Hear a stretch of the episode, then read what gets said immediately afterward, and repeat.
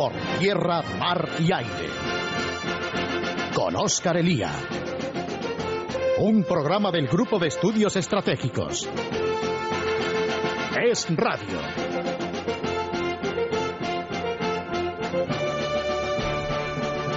Cuando el Partido Popular llegó al poder en 1996, se encontró una agenda internacional protagonizada por las grandes organizaciones internacionales,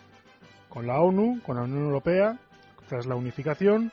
con la OTAN, que emitía más miembros mientras se expandía hacia el este, en medio de un clima francamente optimista. Entonces, los temas de seguridad y defensa eran los temas de operaciones de mantenimiento de la paz, de misiones humanitarias. Recuerden ustedes, estamos hablando de la época de los cascos azules en la Yugoslavia, en Somalia y en otros países del mundo. Cuando el Partido Popular vuelva al poder en noviembre de 2011, ambas cosas habrán cambiado. Esas grandes organizaciones, que son sobre las que se han construido las relaciones internacionales en el último medio siglo, languidecen o sufren espasmos en medio de la crisis actual. En la ONU, lo han visto ustedes con Ahmadinejad, incluso con Abbas hace bien poco, los dictadores campan a sus anchas. La OTAN sale de la guerra de Afganistán y de la guerra de Libia con más problemas que otra cosa. Y la Unión Europea, ¿qué les vamos a contar de la Unión Europea en medio de una crisis económica que esconde una crisis institucional? ¿Qué significa esto? Vamos a asistir y estamos asistiendo ya a una renacionalización de la seguridad y la defensa. Es decir, cada país deberá contar consigo mismo para defender sus principios y sus valores. No solo cambian los actores, se acabaron también las misiones humanitarias. El siglo XXI apunta cada vez más a un siglo de guerras, en el que solo los más preparados puedan sobrevivir a amenazas y riesgos que, por ejemplo, España tiene localizados y bien localizados en el Magreb, a las puertas de Europa. En fin, que de lo que se trata y de lo que se tratará a partir de ahora es de construir alianzas ad hoc o relaciones bilaterales para crisis concretas y puntuales, lo que significa ni más ni menos que España está y estará sola. Nadie resolverá sus problemas si ella no tiene nada que ofrecer. Y ofrecer en política internacional significa dos cosas. En primer lugar, ser un país de fiar, un país de confianza, un país con unos valores claros y unos intereses sólidos conocidos por todo el mundo. Un país en suma predecible. Y en segundo lugar, significa dotarse de las capacidades militares necesarias para afrontar los riesgos y colaborar con nuevos aliados en afrontarlos. Lo que significa, dicho más claramente, que solamente un presupuesto de defensa válido nos hará creíbles por el mundo. Ambas son dos condiciones necesarias, aunque quizá no suficientes, para que Rajoy consiga llegar a España al lugar que nunca debía haber abandonado en el pasado. Muy buenas tardes amigos, soy Oscar Elía, somos el GES, esto es Radio y hoy les traemos Defensa Nacional por Tierra, Mar y Aire. Comenzamos.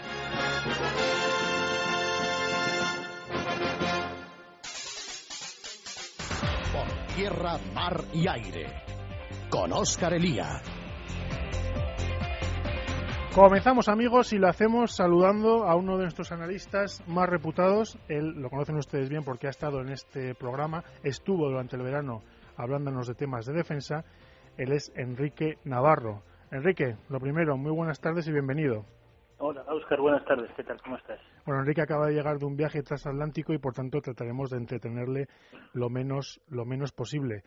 Enrique, yo hablaba al comienzo del programa de cómo el mundo eh, ha cambiado, cómo eh, la gestión de las crisis ya no va a ir, referida a misiones humanitarias eh, a las que enviamos eh, destacamentos para que garanticen la paz o eviten enfrentamientos, sino que nos, nos vamos a enfrentar, y en la página del Grupo de Estudios Estratégicos publicamos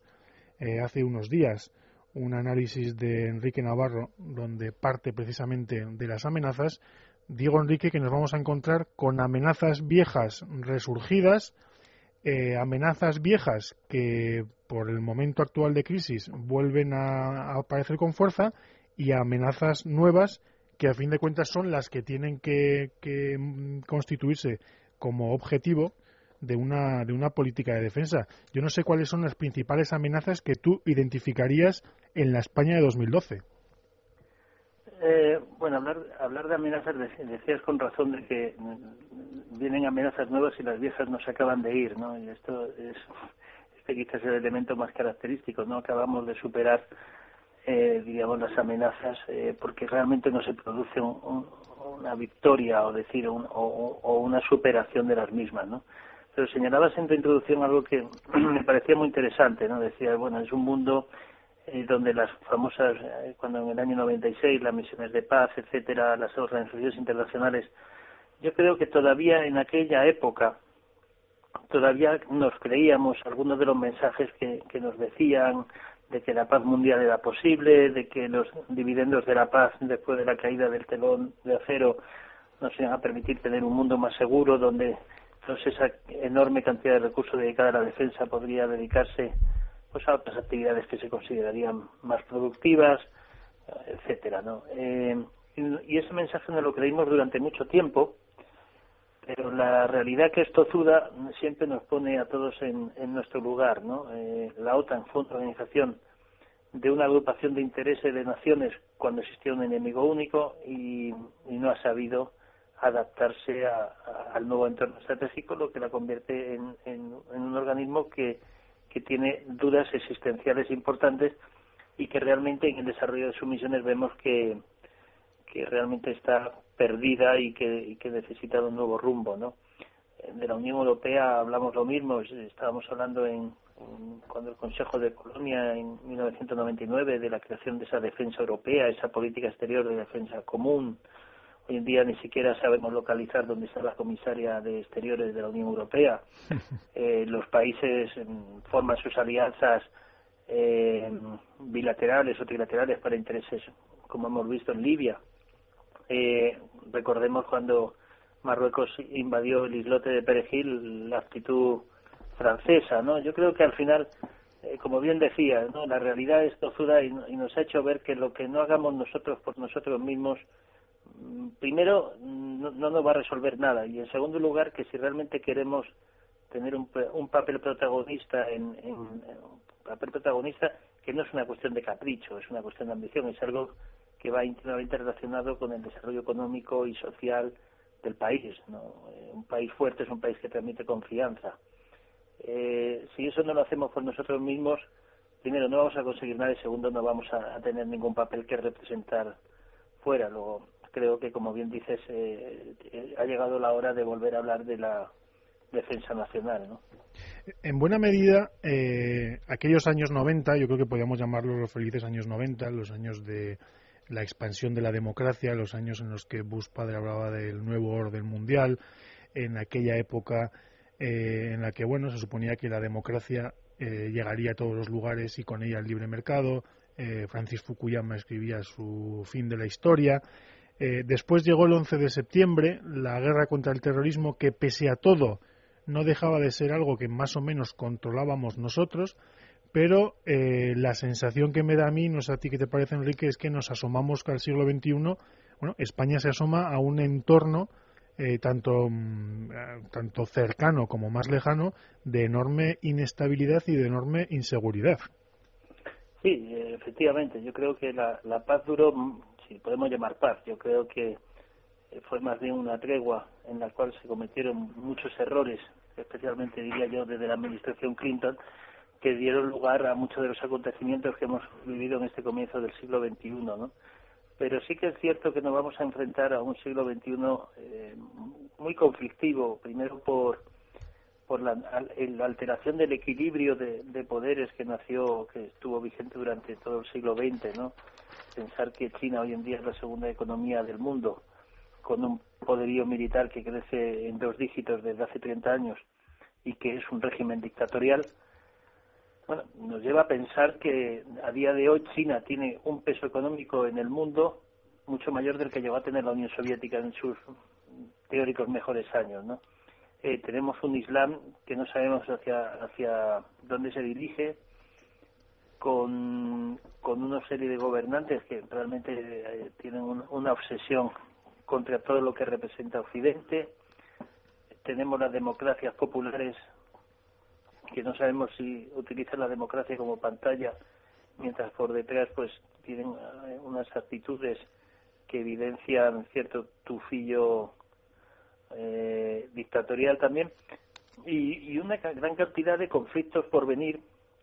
derivados de, la propia escasez de alimentos, de la escasez de materias primas. Creo que nos tenemos que dar cuenta que el siglo XXI va a ser un siglo muy complicado,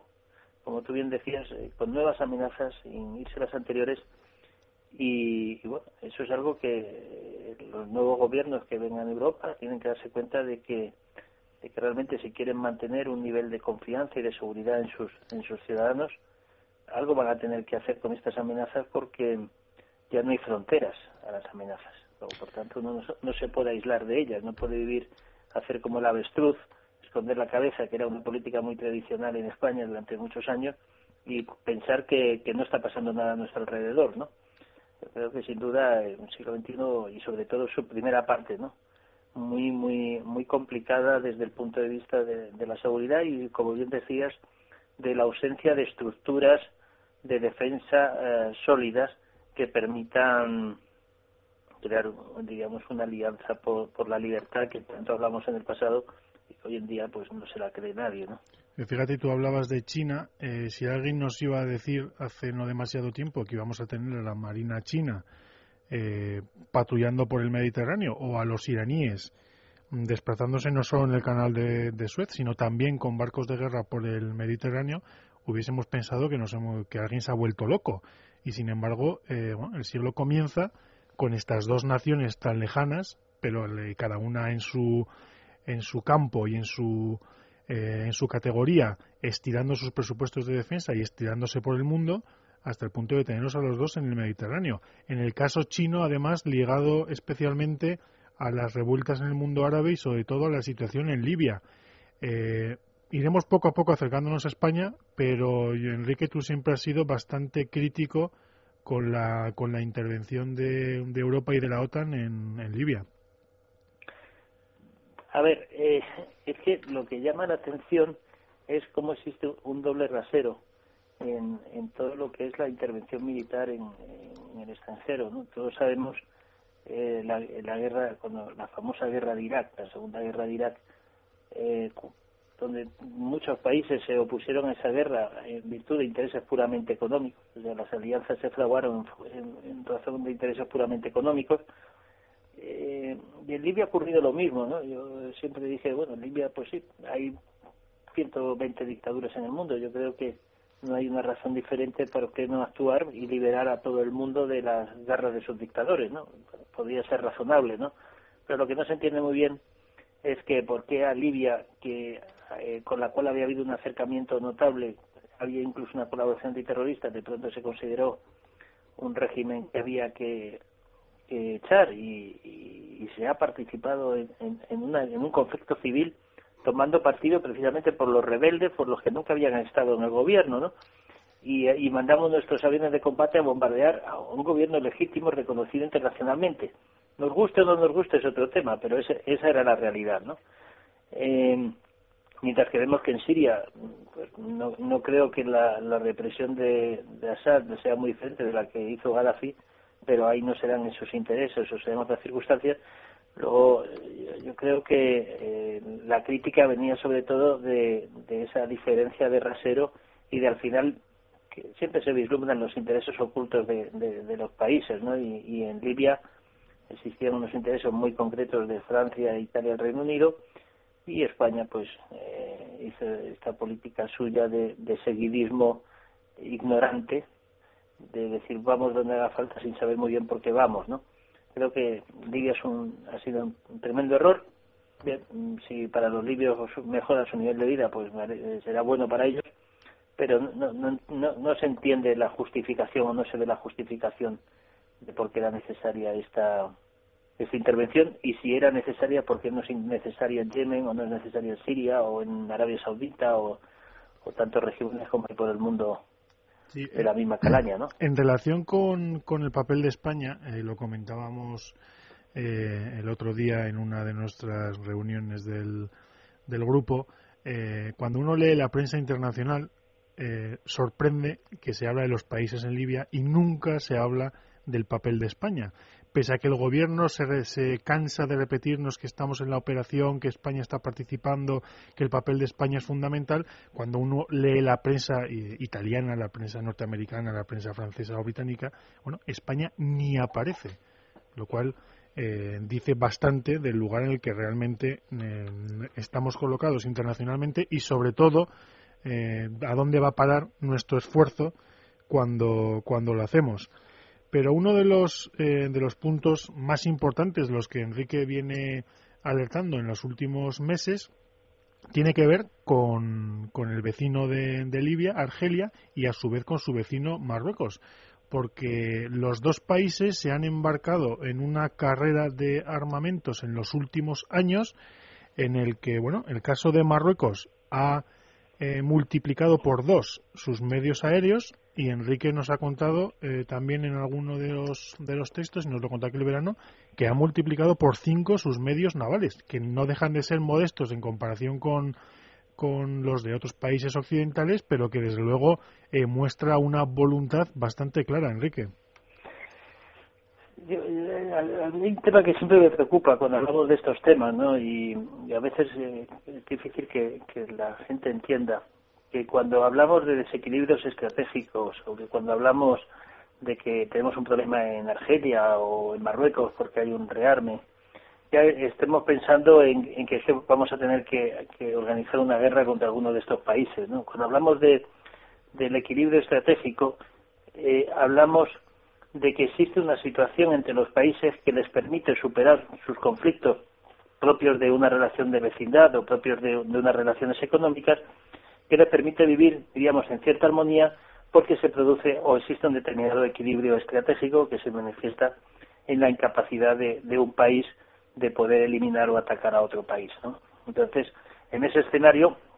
podemos tener excelentes relaciones con Marruecos y con Argelia, pero eso no excluye la necesidad de mantener el statu quo en cuanto a la relación o a la posición de España respecto de estos países. ¿no? Pero lo que señalas es absolutamente cierto y la experiencia nos muestra que cuando los países embarcan en carreras de armamentos no terminan un día decidiéndose que no sigue la carrera de armamentos. Sabemos de los conflictos que existen entre los países, eh, la situación, la influencia que Marruecos ha tenido en la caída de Gaddafi, mientras Argelia ha sido un cierto aliado de Gaddafi, eh, tenemos nuestros intereses en el Sáhara, eh, tenemos nuestras posiciones en, el norte de África. Hay una, hay una situación que nos debería preocupar, que es por qué ocurre esto y en qué medida esto nos puede afectar. Y en qué medida eh, el gobierno español debe tener una política exterior barra defensa. Yo creo que ese es lo que ha costado mucho de explicar, que puede existir una política exterior sin una política de defensa una política exterior de la cooperación, del buen rollo, de la vecindad, sin una política de defensa y, y, todos sabemos que eso es una falacia y que eso ya hoy en día no se lo cree nadie, ¿no? Entonces, si queremos tener una posición que nuestros inversores se sientan seguros en esos países, que la energía pueda fluir desde esos países hacia nosotros, necesitamos tener una política exterior barra defensa activa y fuerte que nos permita mantener esta situación que durante tantos años nos ha dado la seguridad que hemos disfrutado. ¿no? Yo creo que un gobierno debe preguntarse por qué eh, Marruecos quiere tener un poderío naval tan importante, o por qué está modernizando su flota de aviones, o por qué Estados Unidos está concediendo a Marruecos un trato preferencial en cuanto a las ventas de su material de defensa. O lo mismo en Argelia, ¿no? Todo este tipo de preguntas no tenemos la impresión de que se las hagan los políticos o se las hagan las personas que tienen la responsabilidad, pero son hechos que están ocurriendo. Y alguien debería pensar y meditar sobre las consecuencias y sobre las decisiones que deberían adoptarse para continuar disfrutando de la buena relación y de la buena vecindad que hemos tenido hasta ahora. Y eso creo que no se está haciendo. Eh, sí, en buena medida, eh, hombre, nosotros no podemos controlar ni podemos decidir lo que van a hacer o no van a hacer nuestros, nuestros vecinos. No sabemos cuáles pueden ser las intenciones de los marroquíes del régimen actual eh, si continúa en pie o de un régimen que pudiese venir después. Eh, lo que sí tenemos eh, en nuestra mano es estar preparados para lo que pueda venir. En buena medida esto pasa por dotarnos de unos presupuestos de, unos presupuestos eh, en defensa que nos doten de las capacidades militares necesarias para responder a cualquier amenaza, pero aquí nos damos cuenta que eh, mientras eh, Argelia o Marruecos aumentan sus presupuestos, eh, Enrique lo ha comentado alguna vez, que el presupuesto de España del año 2010 es en términos reales igual al de 1993. Enrique, no sé cómo es posible esto. Porque en España todo es posible. o sea, estas cosas pasan porque porque pasan, ¿no? Eh, yo creo que ha sido tradición, creo de España, esto se une a una tradición histórica, el, el, considerar que invertir en defensa o en seguridad, primero, nos generaba más inseguridad y segundo, que realmente, eh, por razones históricas o de percepción social, las Fuerzas Armadas eran un colectivo eh, más o menos privilegiado dentro de la sociedad española, en muchos tiempos detentó poder político y en otras partes pues detentó una profunda influencia. Y a pesar de 35 años de, de democracia y, con todos los cambios que se han producido, sigue existiendo una, una visión de la defensa mm, como lejana o como que no nos es propia, ¿no? Eh, y eso se ha manifestado en la reducción continuada de los presupuestos de defensa, como señalas, que, bien, es grave que el presupuesto de, de defensa del año 2010 sea en términos reales igual al del 93, pero es que el presupuesto de modernización del Ministerio de Defensa en 2010 es igual al de 1965. Eh, claro, ya uno se pregunta qué ha tenido que ocurrir en este país en 40 años para que se haya producido semejante descapitalización de la seguridad y la defensa, que lógicamente sigue siendo importante porque España a pesar de, la impresión que dan sus gobernantes actuales, no deja de ser la novena décima potencia económica mundial, y a pesar de que el esfuerzo sea pequeño, pues a mucha gente le puede parecer que es suficiente gastar el 0,7% del PIB en defensa, que es la mitad de lo que gastan los países europeos. Y la mitad, estamos hablando de grandes diferencias. Pero sí, efectivamente, ningún gobierno ha sabido entender la importancia de, de la, de la defensa eh, y de todas sus consecuencias y ha sido un ministerio de fácil recorte. Tiene unos funcionarios que no se quejan, sometidos a una disciplina y con lo cual no, no, no genera grandes dificultades y bueno, si no se compran unos barcos hoy, pues se comprarán después. Eh, es, un, es un ministerio comodín en ese sentido del ajuste presupuestario y esto es uno de los hechos que más temor me da, ¿no? Que ante una situación de profunda crisis como la de ahora, pues también se pueda pensar que, que bueno, que se pueden permitir más recortes cuando objetivamente sabemos que no, no es posible, ¿no? Pues esperemos que, que no sea así y seguiremos el tema de cerca. Enrique, como siempre, muchísimas gracias por estar con nosotros y muy buenas tardes. A vosotros muchas gracias y que paséis buen día. Hacemos, amigos, una pequeña pausa y volvemos enseguida.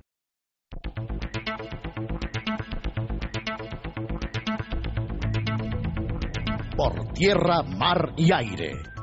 Con Óscar Elía. Seguimos amigos, seguimos. Eh, hablábamos con Enrique Navarro de las carencias presupuestarias. Eh, tengan ustedes en cuenta, por poner un ejemplo,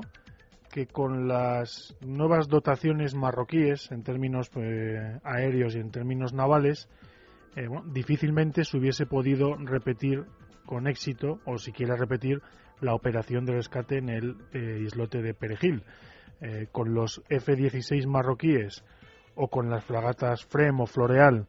eh, de las que se está dotando la Armada marroquí, nos hubiese sido bastante más complicado realizar aquella operación.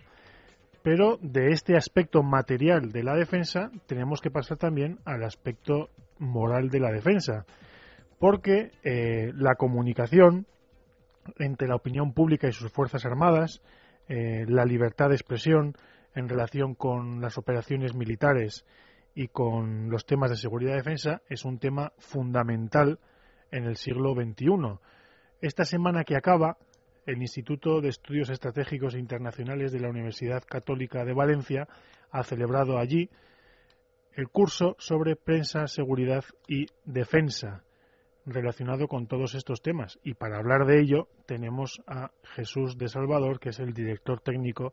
de, este instituto. Jesús, lo primero, muy buenas tardes y bienvenido al programa del GES. Buenas tardes, Oscar. Muchas gracias. Eh, Jesús, hablábamos con, en la primera parte del programa con Enrique Navarro eh, de los temas eh, de defensa, de temas presupuestarios, de nuestro entorno estratégico más inmediato, de Marruecos, por supuesto, de Argelia, de Libia. Eh, bueno,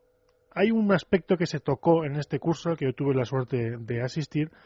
que es la relación a priori problemática entre la transparencia que se exige en un régimen de libertades y en un Estado de Derecho como, es el nuestro y los temas propios de la defensa eh, que muchas veces parece que exigen eh, bueno determinadas eh, exigen determinados no sé si decir secretos que también pero determinadas actitudes en relación con todos estos temas. Bueno cuál es tu opinión así de entrada sobre este sobre este problema vamos en el régimen de libertades y Estado de Derecho que disfrutamos, el derecho a la libertad de expresión, información y opinión es algo consustancial a él, o sea, es eh, algo que la sociedad se autoexige en cuanto a la gestión de comunicación de cualquier eh, política pública. La política de defensa es una política más eh, que gestiona el gobierno, con lo cual es algo que,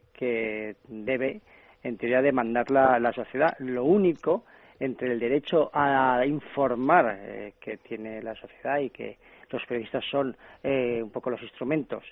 y eh, la información sensible que a veces se gestiona en el ámbito de la defensa hace que esta información, este canal, tenga que ser a veces un poco tamizado para no perjudicar en ocasiones pues operaciones militares, eh, operaciones antiterroristas, eh, porque claro, eh, tiene una serie de repercusiones que pueden perjudicar al operativo en sí. Muchas veces en estas misiones internacionales u operaciones con terroristas hay que buscar un equilibrio entre lo que es la seguridad y el deber y derecho de información. Y más en algunos aspectos, porque es verdad, y lo comentábamos también, en los años 90, en lo que hemos llamado los felices años 90, eh, controlábamos las situaciones en las que a las que se enfrentaban nuestras tropas, eh, podíamos mandar los cascos azules a, un lugar elegido por nosotros en el momento elegido y para la misión que habíamos elegido, pero es verdad que este siglo XXI comienza con sobresaltos y con crisis. Eh, esta, este aspecto que estás comentando de la transparencia adquiere un, un aspecto fundamental y un papel fundamental en un entorno como el actual de crisis y de, y de inseguridad, Jesús. Efectivamente, en el mundo que estamos de, repletos de incertidumbres, eh, de amenazas asimétricas, conflictos de bajo y media intensidad, eh, eh, las amenazas pueden surgir por doquier. Por eso es fundamental que la sociedad tenga asumido que, dado que vivimos juntos en sociedad, eh, valga la redundancia, porque compartimos una serie de intereses, tenemos el interés nacional de vivir en una nación que se llama España, eh, para proteger esa, ese interés nacional, esos intereses y valores comunes, eh, tenemos que hacer frente a unos posibles riesgos y amenazas. Si no los conocemos, si no sabemos cuáles son esas amenazas, en el momento que se concrete el riesgo o amenaza en un ataque, esa sociedad puede quedar eh, perpleja por el golpe, puede quedar incluso en estado de shock y reaccionar de una forma incorrecta. En lugar de, sentirse eh, unida y fuerte para contestar a ese ataque, incluso a veces puede eh, volverse contra sus propios gobernantes. Sí, y efectivamente este es uno de los aspectos. Yo estoy pensando, quizá tú conoces mejor todos estos temas, pero el, el caso de la guerra de Vietnam sea un caso eh, bastante claro de cómo eh, el divorcio entre lo que se está haciendo sobre el terreno, que a fin de cuentas recordemos que los Estados Unidos no perdieron batalla alguna eh, en aquel país, pero el problema en la comunicación y, y, sobre todo el hecho de que gran parte de la sociedad norteamericana captase como una falta de transparencia lo que le estaban contando que ocurría en aquel país, eh, provocó que lo que en un principio mm, podían ser eh, campañas militares exitosas desemboque en una, en una derrota mm, militar y política en toda regla. efectivamente, el conflicto de Vietnam a final de los 60 prácticamente desde el punto de vista operativo lo estaban llevando la iniciativa los norteamericanos. El problema es que su retaguardia, su sociedad, eh, no había percibido eh, la amenaza comunista en el sudeste asiático en toda eh, su importancia, la famosa teoría del dominó, de que iban cayendo país tras país bajo la bota marxista. Entonces, eh, claro, esta sociedad que no percibía esa amenaza, pues no estaba comprometida con, con, ese conflicto, con esa guerra, con lo cual dio la espalda a sus gobernantes y estos, eh, como ocurre felizmente en toda democracia, tienen que responder ante sus ciudadanos cada X años en las urnas, con lo cual tuvieron que aceptar la decisión del pueblo de, de tenerse que retirar de un conflicto que se estaba ganando en términos militares. De hecho, el momento en que comienzan, eh, que alcanzan su punto álgido las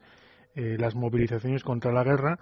es en, durante la ofensiva del TET en 1968, que se salda con un eh, fracaso de, Vietnam del Norte y, del Vietcong, bueno, con unas bajas de varias decenas de, miles de muertos, o sea, andaba entre los 60 y 70 mil, eh, frente a unas muy pocas bajas de los survietnamitas y de, y de Estados Unidos. Efectivamente, y es la ofensiva famosa del TET del 68 que coincide con eh, movilizaciones en la retaguardia de Estados Unidos y esto produce que eh, pierdan apoyo en la sociedad y es una pena porque además ya digo que militarmente se estaba ganando eh, en, la contraofensiva de los norteamericanos al haber al haber al haber eh, perfectamente dominado la situación. Y entonces eh, por cierto me vas a permitir una una indicación que es que tenemos españoles que participaron en ese conflicto, en concreto del Cuerpo de Seguridad Militar, con cruces eh, rojas al mérito militar. Es otro de los episodios eh, españoles en misiones internacionales que se pasan siempre de puntillas y, y la verdad es que sería ya el momento también reconocerles esa labor que hicieron en ese conflicto. Sí, e, efectivamente, estuvimos allí y como de costumbre, como tú bien comentas, realizando una labor eh, heroica y como de costumbre poco poco reconocida. La opinión pública, esa participación viene ya de antiguo. Efectivamente, es un eh, este aspecto que comentamos a propósito de Vietnam tiene que ver también con la famosa predicción de, Mao Occidente es un tigre de papel y sobre todo la convicción en determinados grupos revolucionarios y totalitarios de que Occidente es incapaz de soportar mm, demasiadas bolsas negras esto eh, que, es, claro con los revolucionarios asiáticos, es claro también porque ocurre en la primera guerra del Golfo con Saddam Hussein, lo recordarán ustedes, amenazando a los Estados Unidos con una enorme mortandad de sus tropas, lo repite en el año 2003 y entre medias aparece Bin Laden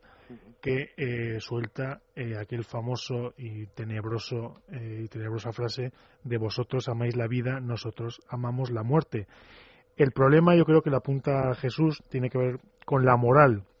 de nuestras sociedades y tiene que ver con el hecho de que, eh, efectivamente, si las sociedades no están informadas y no son conscientes de las cuestiones fundamentales de seguridad y defensa, de los riesgos y las amenazas a las que tenemos, el efecto sorpresa por parte de un ataque convencional o terrorista resulta, eh, Jesús, demoledor. Sí, sí, efectivamente es lo que en algunos casos ha pasado, por ejemplo, en, nuestra sociedad en España, eh, que hemos sufrido vilmente los ataques terroristas, pues ha habido épocas que la población no tenía asimilado el terrorismo como eh, tristemente o parte de la sociedad como algo negativo incluso y no se ponía al lado de, de los eh, caídos de uniforme y se les tenía que enterrar por la noche muchas veces a escondidas. Y ya más recientemente pues bueno eh, el atentado famoso del 11M hubo ahí un cambio que bueno pues pues en un primer momento ante el ataque que parecía que eran de terroristas etarras, que decían todo el mundo,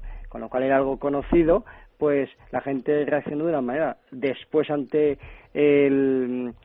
eh, parece cambio, que eran terroristas de índole islámica, pues hubo una parte de la sociedad que ante ese ese nuevo amenaza o elemento novedoso, pues reaccionó diametralmente opuesta, ¿eh? enfrentándose incluso a sus líderes.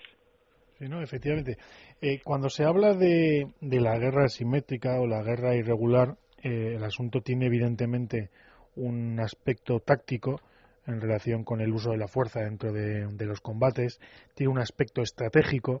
en relación al uso de esos mismos combates para, para, la, para la finalidad, pero eh, también hay un, eh, un aspecto que es el que estamos comentando asimétrico en este asunto, que tiene que ver con la eh, escasa capacidad que tienen nuestras sociedades para enfrentarse enfrentarse de entrada a la realidad. Y la realidad es que eh, Occidente o nuestras sociedades tiene eh, enemigos por el mundo. Y enemigos que quieren destruir Occidente, que quieren destruir el modo de vida occidental, bueno, lo cual eh, nos puede parecer una aberración, pero es que la enemistad forma parte de la historia misma de la humanidad desde siempre. Quizá el problema también de esta asimetría está Jesús, y tú yo creo que también es un tema que tratáis en el, en el instituto, está en el hecho de que la sociedad occidental se muestra muchas veces moralmente desarmada ante la simple realidad que se le, que se le presenta ante sus ojos. Y es que no puede entender que, pueda tener enemigos. Claro, eh, la sociedad, en el proceso histórico en el que estamos, pues bueno, lo que se llama vulgarmente eh, a veces se ha vuelto un poco blanda la sociedad. Estamos muchas décadas ya sin guerras, hemos disfrutado, gracias a Dios, más de medio siglo sin guerra, por ejemplo, en el continente, en el suelo europeo. La gente va creyendo que las guerras es algo del pasado, los famosos dividendos de la paz o el fin de la historia que se hablaba, y no se dan cuenta que realmente eh, el mundo occidental eh, Europa, Europa y Estados Unidos y lo que es todas las Américas, vivimos un poco en una isla. El resto del mundo no disfruta de, ni, de ni del Estado de Derecho ni del régimen de libertades. No respetan valores como, por ejemplo, la igualdad entre el hombre y la mujer, algo tan básico en nuestra sociedad, o protección de los derechos del niño. En, eso, en ese mundo ¿eh? fuera de, nuestros, eh, de nuestro entorno geográfico, pues no se respetan nuestros valores. Y claro, es por eso lo que surge el conflicto asimétrico y irregular. Son unas amenazas totalmente asimétricas, distintas, opuestas, porque no tienen nuestros valores, no se rigen por nuestras reglas del juego, lo que también se llama irregular, no tienen las reglas eh, de enfrentamiento como podamos tener nosotros, unos derechos y usos de la guerra que se llaman, y entonces es nuestro problema. Nosotros eh, nos enfrentamos a unas personas sin ningún tipo de escrúpulos de utilizar eh, cualquier objetivo, niños, eh, o el, incluso algunos casos cuentan, nos contaba en el curso un corresponsal de guerra, de cómo cogían estos terroristas islámicos en, en, Irak y en Afganistán al, pobre así minusválido psíquico, tontico del pueblo y lo engañaban y lo cargaban de explosivos y lo enviaban contra las tropas norteamericanas o de interposición son gente sin escrúpulos, sin valores.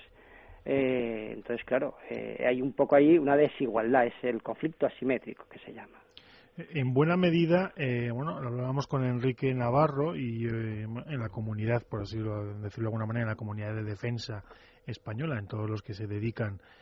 tanto prácticamente como teóricamente a todo este asunto, para todos es evidente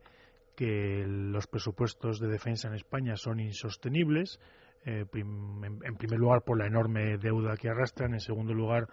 eh, por el hecho de que eh, bueno, para realizar operaciones en el exterior con garantías hace falta tener los medios necesarios y España no los tiene porque no los pone,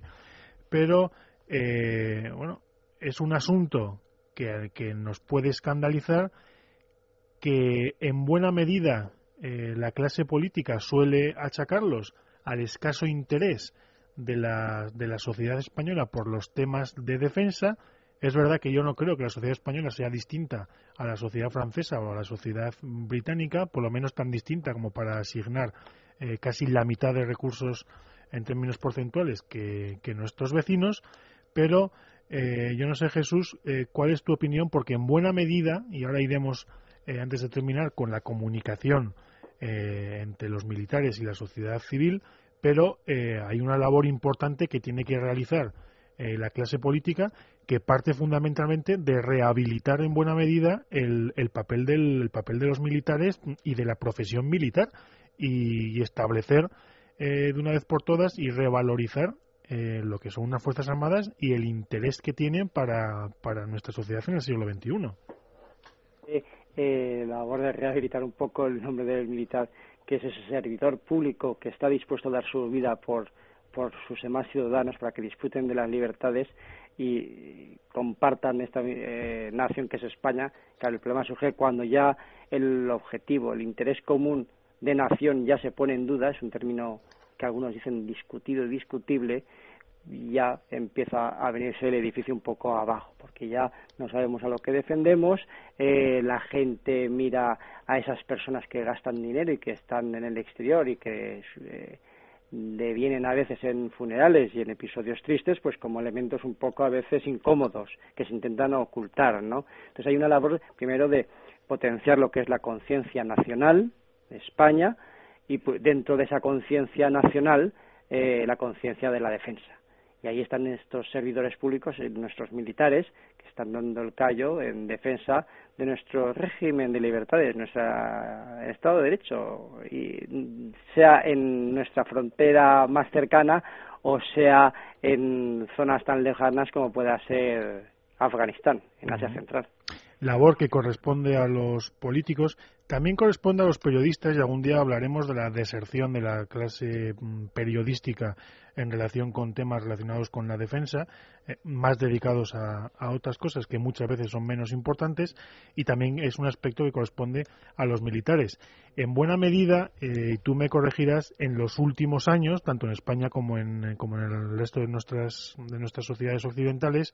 eh, se ha producido una pequeña revolución en el estamento militar, precisamente en el sentido que apuntábamos al comienzo, de informar y de establecer los cauces de comunicación adecuados con la prensa y con la opinión pública.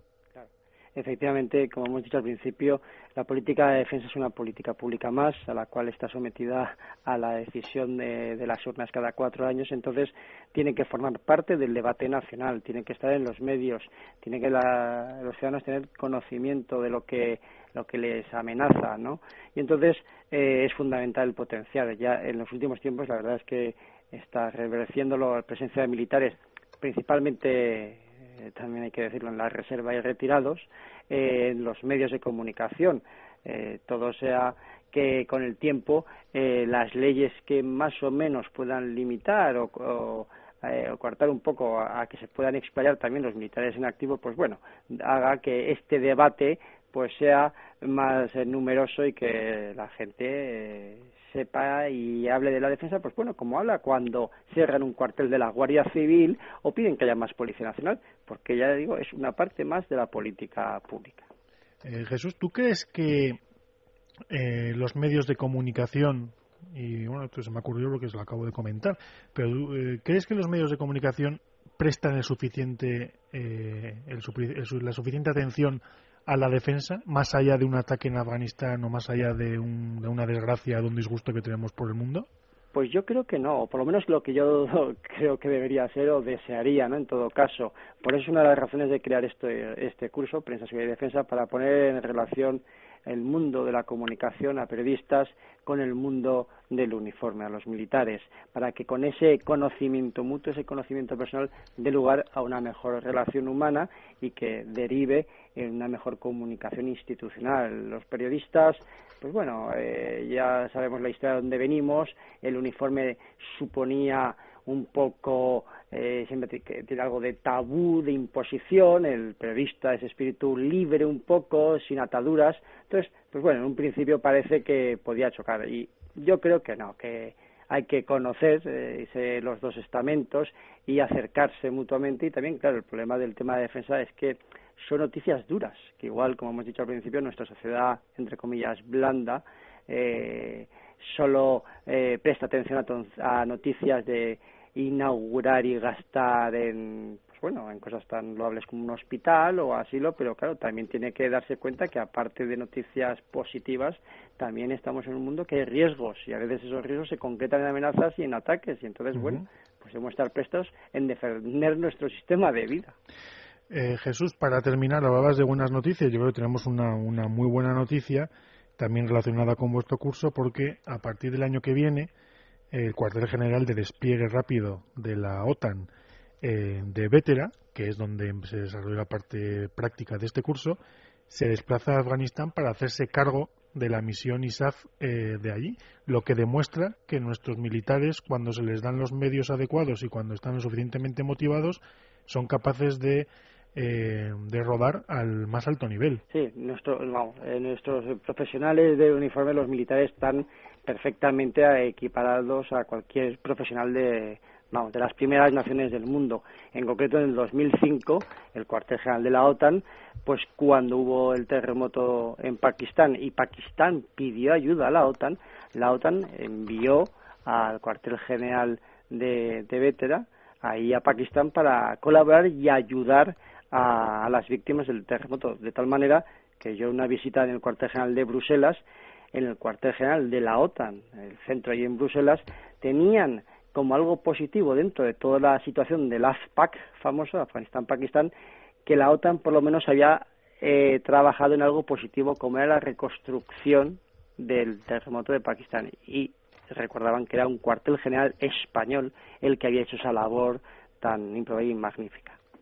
Pues mm, hasta aquí hemos llegado, Jesús. Eh, muchísimas gracias por estar con nosotros y muy buenas tardes. Muy buenas tardes, muchas gracias. Pues como ven ustedes, eh, es así. En, Afganistán se plantará nuestro cuartel general, el cuartel general de despliegue rápido de la OTAN,